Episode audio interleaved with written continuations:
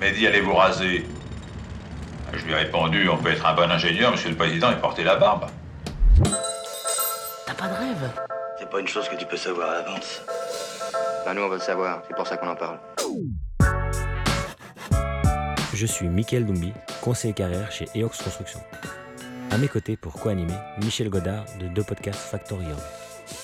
Bienvenue pour un nouvel épisode de votre podcast EOX Frequency, votre premier podcast en Belgique à vous parler du secteur de la construction et de l'immobilier. Je retrouve mon ami d'aventure, Michael Dumby, pour animer ce podcast avec moi. Bonjour à toutes, bonjour à tous, bonjour Michel. Deux jeunes devant nous que je vais te laisser l'honneur d'abord de présenter. Théo Nicolas, donc euh, en face de nous, ancien élève de l'ULB en gestion de l'environnement. Bonjour euh, Théo. Bonjour. Virgile euh, Van de Put, qui est project manager au sein de Médine Acoustique. ancien élève d'ELA. Tu as fait un, un bachelor en construction, c'est bien ça? C'est ça. Bonjour à toi. Bonjour à toi aussi. On va commencer donc par euh, effectivement une série de questions. Je vais les adresser à vous deux en même temps, question par question, et je tournerai la tête vers chacun pour avoir la réponse. Mes études, mon métier, c'est tel que je l'imaginais. Théo, Faux. Virgile, même question? Pas vraiment, non. Mes stages ont joué un rôle majeur dans mon orientation de carrière. C'est vrai. Oui, évidemment. Je me suis senti accompagné lors de mon stage dans mon intérêt. Autrement dit, je suis pas là pour apporter le café. C'est vrai, mais c'était compliqué quand même. Pour moi, c'est complètement vrai. Homme-femme, pas de différence dans le secteur. Moi, je dirais faux. Malheureusement, euh, il y a une petite différence, euh, j'ai envie de dire. L'environnement, c'est une réelle préoccupation. Euh, pour moi, oui. Pour moi, oui. Les valeurs des sociétés sont réellement assumées sur le terrain. Alors les valeurs de société, ça vous parle. hein, c'est je suis pour l'humain, pour la diversité, je suis pour l'environnement, je suis...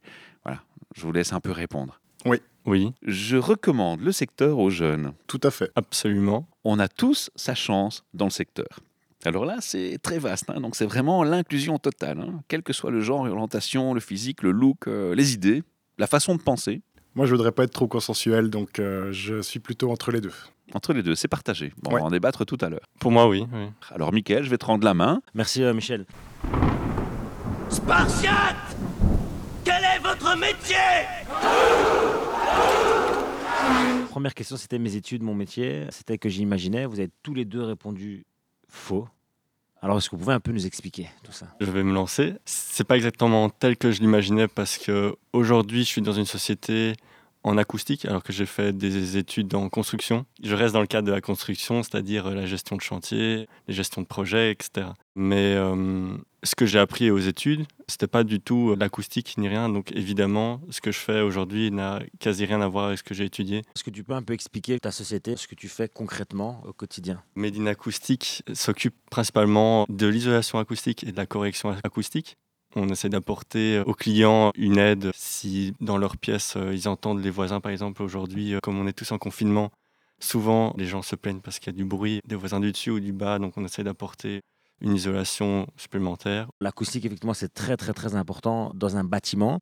Du coup, est-ce que vous êtes orienté acoustique purement bâtiment tertiaire ou bien vous faites aussi d'acoustique industrielle, civile, je dirais, donc euh, autoroute, euh, ce genre de choses Pas niveau autoroute, euh, génie civil et tout ça, on, on s'occupe pas de ça, c'est plutôt le privé dans des maisons ou dans des appartements, mais aussi dans des bureaux pour éviter la réverbération euh, dans des pièces euh, comme celle-ci par exemple. Théo, donc tu as aussi euh, répondu faux. Est-ce que tu peux nous expliquer tout ça? Ouais, pour ça, je vais peut-être expliquer un peu plus ce que j'ai fait, quel est mon parcours du coup, mais j'ai commencé par un bachelier en sciences politiques, suivi d'un master en gestion de l'environnement. Donc maintenant, je travaille dans un organisme d'insertion socio-professionnelle dans la construction. On travaille avec toute une série de publics, des jeunes, des élèves, des chercheurs d'emploi, des gens du secteur, enfin des travailleurs, des professionnels. Et du coup, non, je m'attendais absolument pas à me retrouver dans ce secteur de la construction en entamant mes études il y a 5 ou 6 ans maintenant. Et qu'est-ce qui t'a amené alors, du coup? En toute franchise, un peu du hasard, même si en fait je suis bercé dedans depuis que je suis tout petit, c'est-à-dire que mon père est entrepreneur en construction dans la province de Luxembourg. Il a une entreprise de couverture toiture. Et ce qui fait que voilà, oui, un peu par la force des choses, par différentes opportunités, je me suis retrouvé à faire ce que je fais maintenant. À partir du moment où j'étais jeune et comme je disais, où j'y étais bercé, j'avais un peu une espèce de répulsion, entre guillemets, de me dire c'est pas quelque chose vers lequel je veux tendre. Et voilà que maintenant je m'y retrouve. Et en fait, je trouve ça très positif, je trouve ça très intéressant. Il y a beaucoup d'opportunités, beaucoup de changements qui peuvent être mis en œuvre et qui vont avoir toute leur importance à jouer. Mais tu connaissais le secteur par rapport à tes parents? Oui, voilà, tout à fait. Est-ce que malgré tout, il y avait une surprise quand tu l'as vu avec une autre approche? Oui, vraiment, parce qu'il y a beaucoup plus de choses que ce que je croyais, que ce que je connaissais à ce moment-là, oui, c'est ça. Par rapport à vos stages, mes stages ont-ils joué un rôle majeur dans mon orientation de carrière? Théo, tu peux peut-être enchaîner Comme je disais, c'était un peu une série de choses qui ont fait que je me retrouve à faire ce que je fais actuellement, et entre autres ce stage, J'ai fait mon stage là où je travaille actuellement, il y a de ça un, un peu plus d'un an maintenant. Et comment tu as trouvé ton stage d'ailleurs? Dans les offres de stage qu'on avait dans le cadre du master, euh, voilà, je voulais faire un stage pour remettre en perspective les, les choses que je fais, pour pouvoir les appliquer aussi et avoir une autre pratique que simplement être derrière le bureau, euh, être au cours, quoi, sortir un peu de ça. Mais ta préoccupation majeure, c'était l'environnement au départ alors? En ayant fait gestion d'environnement, oui. Voilà. Et donc le stage qu'on me proposait, c'était vraiment axé économie circulaire dans le cadre d'un événement qui promeut la construction. Et donc oui, comme je le disais auparavant, le stage a clairement eu un rôle très important. Ça m'a permis de me guider là où je suis actuellement. Mais euh, évidemment, faire un stage en plein Covid-19, c'était euh, vachement compliqué, euh, en confinement, chacun chez soi, etc. Donc quand même, sacrément dommage de passer à côté de toute cette expérience et de toute cette mise en pratique euh, que je recherchais. Et donc là, par contre, euh, côté du syndrome de l'imposteur, je l'ai beaucoup plus ressenti. Et ça a été assez compliqué de me retrouver après directement au travail sans avoir eu de césure, entre guillemets, d'avoir pu vraiment compléter ça, continuer à, approfondir avant de se mettre dans le travail et qu'on me demande aussi des, des compétences que je n'avais pas forcément à ce moment-là, ou alors que je ne me rendais pas compte que j'avais, et qu'il est important de réussir à développer par après et à continuer à prendre confiance. Et voilà, à savoir que si on est là, c'est pour une bonne raison. C'est pas simplement parce qu'on passait dans la rue, mais parce que la personne qui nous propose euh, un poste, un stage ou bien de s'investir dans quelque chose voit qu'on a peut-être un potentiel en nous. Pour toi, Virgile À Laïla, on a la chance d'avoir pu faire une semaine de stage en première année de bachelier, ce qui permet de voir si on aime vraiment ces études-là et ceux qui n'aiment pas souvent changent d'études. Tu dis donc que vous avez une semaine de stage, c'est suffisant? Pour apprendre les bases, non, mais c'est un pied dans la porte. Ça nous permet de déjà euh, aller dans une entreprise et voir le premier feeling. Et en troisième année, on a un stage de normalement trois mois, qui malheureusement l'année passée pour moi a dû être euh, raccourci à cause du confinement. Mais euh, ce stage-là m'a quand même confirmé que c'était quelque chose dans lequel je voulais me diriger. J'ai fait mon premier stage chez Colas et mon deuxième stage en troisième année chez Basics. On fait quoi maintenant? Je bosse pour vous. On n'embauche pas, on recrute. Dans ce cas, je veux être recruté. Dans le temps, on aurait embauché cette fille. Par rapport à votre vision de jeune, est-ce que vous avez le sentiment que euh, entre hommes et femmes, il y a une différence dans le secteur? J'ai dit tout à l'heure que je sentais cette euh, différence-là dans le secteur de la construction. En tout cas, euh, dans mes études, il y avait trois femmes pendant mes trois années de bachelier. C'est très peu par rapport au nombre d'hommes. Et je ne sais pas si c'est dû à une mentalité euh, qui est comme ça ou, si c'est parce que les femmes se sentent moins intégrées dans ce domaine-là. Mais en tant qu'homme, je ne peux pas ressentir ce qu'une femme pourrait ressentir entre plein de mecs, surtout que dans la construction sur chantier, ben, c'est souvent des ouvriers hommes. Et c'est peut-être ça aussi qui repousse euh, les femmes euh, à travailler dans la construction. Malgré tout, j'ai l'impression que les femmes qui travaillent dans le secteur de la construction sont épanouies et celles qui font ça aiment le faire. Donc, euh, Je suis d'accord aussi de dire qu'il y a une différence assez notable. Effectivement, c'est un secteur euh, extrêmement masculin qui, j'ai l'impression, laisse peu de place aux femmes. Alors qu'en fait, il y a aussi beaucoup de possibilités et beaucoup d'opportunités qu'on ne connaît pas forcément. Et on a beaucoup d'a priori sur le fait que ce sont des travails qui peuvent être trop physiques pour des femmes ou quoi que ce soit. Je suis absolument pas d'accord avec ça non plus. Pas pour dire que ce sont des métiers faciles, hein, bien sûr, mais Mais il y a tout type de façon de métier dans le secteur. Exactement, c'est ça. Et je trouve que se limiter à dire euh, une femme devra faire du parachèvement de la finition, mais je suis vraiment pas d'accord avec ce genre de choses aussi. Je veux dire, je voyais encore euh, un article passé il y a pas tellement longtemps de trois femmes qui font de la maçonnerie et qui font de la maçonnerie sur le patrimoine et enfin c'était ma- magnifique et exceptionnel quoi. Donc là, ici, on attaque la question sur l'environnement, réelle préoccupation dans le secteur. Alors, je vais peut-être directement donner la parole à Théo, parce que tu as fait des études à ce sujet-là et tu travailles dans le secteur de la construction. Explique-nous un peu ta vision par rapport à ça. Bah oui, effectivement, l'environnement clairement, euh, c'est une préoccupation majeure, ça c'est vraiment sûr et indéniable.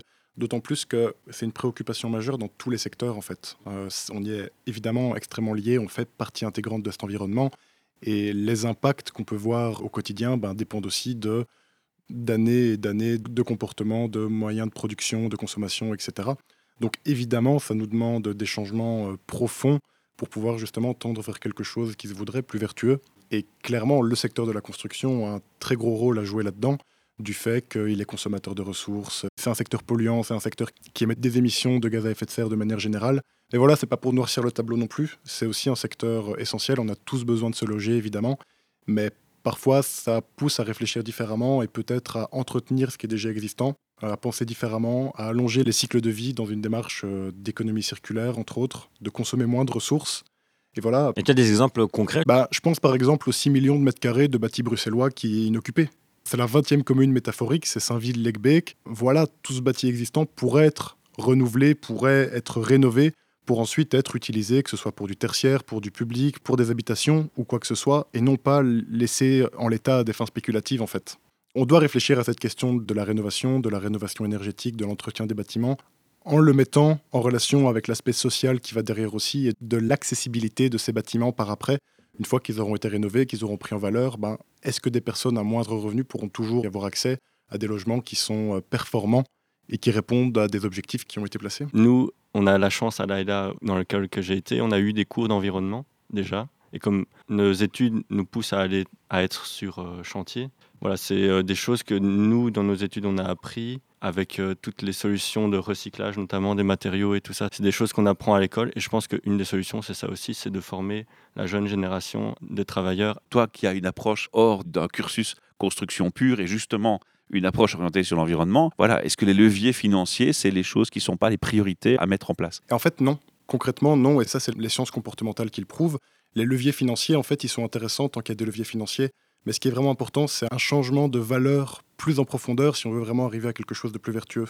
Et ça, ça a été prouvé par différentes études, en Hollande, entre autres. hein.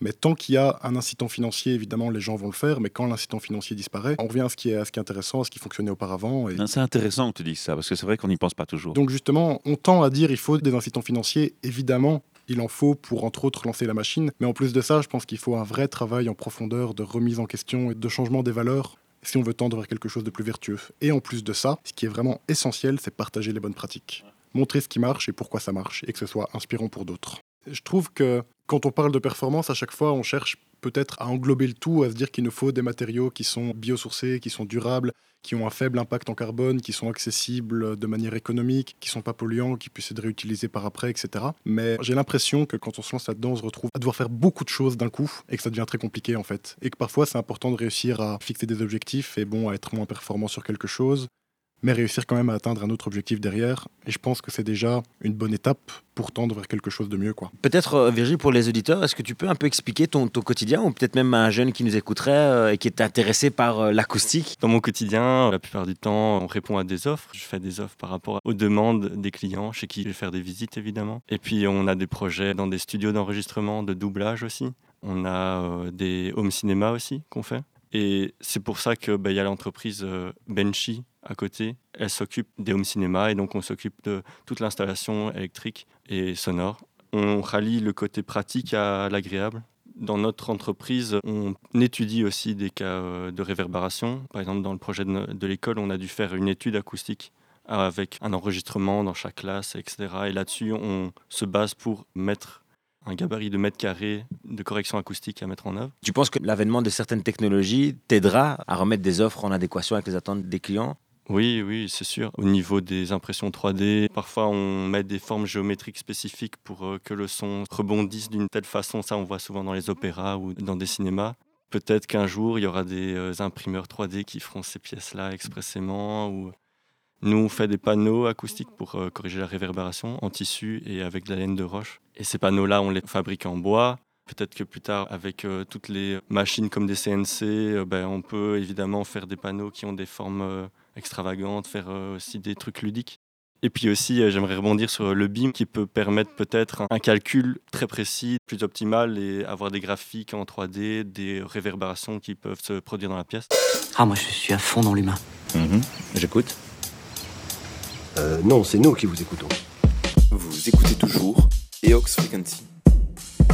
Les valeurs des sociétés sont-elles réellement assumées sur le terrain? Qu'est-ce que vous pouvez nous dire par rapport à ça? De mon côté, je dirais que c'est vrai, oui. On cherche à mettre des choses en avant. C'est quoi la plus grande valeur de là où tu travailles? Moi, je dirais l'humain. Par rapport à ce qu'il fait, parce que c'est vrai que Théo n'a pas encore expliqué ce qu'il fait sans pour autant nommer ou autre. Est-ce que tu peux peut-être, à l'instar de Virgile, euh, nous dire ce que tu fais? Donc, je travaille dans un organisme d'insertion socio-professionnelle qui est vraiment spécialisé dans la construction.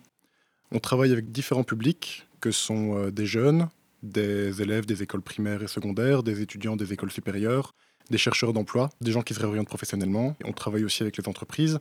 Dans nos actions, on fait différentes choses, entre autres la promotion du secteur de la construction auprès de publics qui le connaissent moins, qui l'envisageaient pas, et en montrant qu'il y a aussi des choses qui peuvent être très intéressantes, qu'on connaît pas forcément et qui peuvent être parlantes, quoi. Bon, on doit collaborer alors, hein, parce qu'on a un podcast sur la construction, on est les premiers en Belgique, là, il n'y a, pas photo, quoi.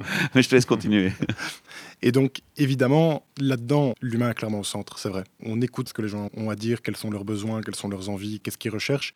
et on cherche à faire en sorte de leur présenter des choses qui peuvent leur convenir, qui peuvent les intéresser. Quelles sont les, les plus grandes euh, difficultés que tu as au quotidien dans l'exercice de tes fonctions? Bah donc moi je travaille sur plusieurs missions, entre autres une euh, vraiment avec les entreprises de construction sur quelque chose d'assez précis, sur de l'économie circulaire en fait. Et là évidemment il y a tout un côté de sensibilisation comme on en parlait, comme Tout on en parlait aussi. Ouais c'est ça. Elles sont attentives à ton retour par rapport à ça? Elles sont pas toutes attentives, mais il y en a qui sont quand même euh, très attentives, c'est clair. Et je pense que les gens se rendent compte petit à petit qu'il y a certaines choses qui peuvent changer, qui peuvent s'améliorer et être différentes de ce qu'on a l'habitude. Donc oui, évidemment, il y a des entreprises qui sont très attentives et qui s'engagent vraiment dans la démarche. Mais là, c'est clair que le contexte Covid joue clairement pas en notre faveur. Enfin, pour certains, les carnets de commandes sont euh, ultra remplis. Pour d'autres, justement, ils sont vraiment euh, à la baisse. Et donc, les gens n'ont pas spécialement le temps de se consacrer euh, à ce genre de choses non plus. Vous avez répondu avec très grand enthousiasme à la question, c'est je recommande le secteur aux jeunes. Vous avez tous les deux répondu oui. Est-ce que vous pouvez peut-être un peu développer cet enthousiasme justement? Je recommande ça à qui veut faire des études parce que quand on fait des études en construction, en tout cas, on n'est pas voué à faire un métier en particulier. On a plein de choix qui se libèrent et en plus de ça, on peut faire des masters complémentaires. Et c'est ça qui est bien. Le premier exemple, c'est moi qui ai fait des, des études de construction pour être conducteur de chantier. J'étais en stage sur des chantiers de génie civil et je suis en train de travailler euh, dans l'acoustique, donc euh, rien à voir. C'est toujours un peu lié et euh, je suis content d'avoir ce choix en fait. Donc aucun regret de ton côté? Aucun regret. C'est un beau message déjà. Alors Théo, de ton côté? Oui, je rejoins aussi, effectivement. Et je pense qu'il y a beaucoup de perspectives différentes qui ne sont pas forcément envisagées dès le départ. Le secteur de la construction est plein de clichés, en fait, et on se dit euh, souvent que c'est un peu un déclassement social quand on s'y retrouve euh, malgré soi ou quand on est jeune, parce que le général, ça collait pas, donc qu'est-ce que tu vas faire? Tu vas aller dans l'enseignement technique. Je trouve ça assez dommage. Il y a des belles carrières, des belles perspectives pour vraiment les gens qui sont directement dans la construction. Et ensuite, moi, je dirais plutôt que je suis à côté ou en complément en quelque sorte. Et là aussi, il y a plein de possibilités différentes, en fait, pour plein de profils différents. Il y a des projets qui peuvent être enclenchés pour tout ce qui est les impacts environnementaux, mais pour tout ce qui est le recrutement de personnes selon certains critères, pour s'ouvrir plus à la diversité, par exemple, l'accompagnement des entreprises de manière générale, des personnes en recherche d'emploi, des étudiants. Dans l'inclusion, tu y es complètement aussi. quoi. Bah, effectivement, il y a beaucoup de perspectives et ça peut être très inclusif, mais sans dire que tout le monde a sa chance dans le secteur. Je trouverais ça un peu trop consensuel de répondre uniquement par oui. C'est pas le cas parce que ça peut pas convenir à tout le monde non plus en fait. Ça dépend de quelles sont les aspirations de chacun. Et voilà, il y a plein d'autres secteurs en réalité qui sont extrêmement complémentaires et qui sont tout aussi essentiels. Il y a une étude qui est sortie hein, pour 2030 euh, qu'on doit engager plus de 40 000 personnes, ce qui est énorme. Donc, ça veut dire qu'il nous laisse 9 ans. Alors, il y a deux solutions. C'est soit effectivement, on prend le projet d'attirer les jeunes dans le secteur très tôt. On a un projet d'amener la construction dans les écoles à partir de la 4e, 5e, 6e secondaire à travers des témoignages, à travers effectivement des portes ouvertes dans les entreprises. Et des podcasts. Et c'est ce, que- ouais, c'est ce que vous faites aujourd'hui. Et voilà, exactement. Donc ça, c'est en cours. Mais ce que je pense aussi, parce qu'à mon avis, le délai est beaucoup trop short, hein, 9 ans, afin de pouvoir engager 40 000 personnes. Donc je pense qu'il faut également ouvrir peut-être, euh, je dirais, à d'autres pays, mais alors de manière cadrée. Donc ça, je pense que c'est assez intéressant. Et alors là, je parle pour moi, comme tu sais, je suis à moitié congolais. Et donc on a aussi un projet d'éventuellement amener des jeunes, qu'ils soient diplômés ou pas du Congo, ici, à les former pour pouvoir effectivement répondre à ce besoin humain que le secteur de la construction euh, a besoin. Donc oui, il y a des choses qui se mettent en place, mais on aura l'occasion d'en reparler. On finit sur des touches très positives et en plus qui rejoignent notre ami Théo dans ce qu'il fait au quotidien, quelque part. Je pense qu'on est sur le bon chemin, mais ça va pas être évident. Le mot de la fin. Qu'est-ce que tu auras envie de dire aux gens qui nous écoutent? Eh bien, j'ai envie de rester sur la ligne euh, du fait que les jeunes qui soient euh, dans les études maintenant soient formés à rendre notre environnement meilleur dans le secteur de la construction et qu'ils aient le choix de faire ce qu'ils veulent. Bon message. Grâce à ça. Et moi, je le réitère, mais des compétences techniques, ça s'acquiert, mais des compétences humaines, la curiosité, etc., ça doit s'entretenir et se développer tout au long de son parcours pour faire en sorte de continuer tout le temps à découvrir des choses. Et voilà, à rester ouvert à différentes possibilités, différentes opportunités, continuer à apprendre et à se développer, à s'épanouir. Si vous voulez euh, encourager euh, la démarche de nos invités aujourd'hui, il y a un geste très simple qui coûte euh, 0 centime 0 cent à faire. C'est un petit like et un partage du podcast. Parlez-en autour de vous, parlez-en autour de vous parmi les jeunes surtout. Vous avez entendu, il y a un challenge à relever là. Il y a une quantité de personnes à, à vite euh, motiver à aller dans le secteur. Et ce format média est un format qui s'y prête tout aussi bien. Donc euh, parlez-en, parlez-en autour de vous. À très bientôt. On se retrouve pour de prochaines aventures podcast. et Ox Frequency, le premier podcast belge qui vous parle du secteur de la construction.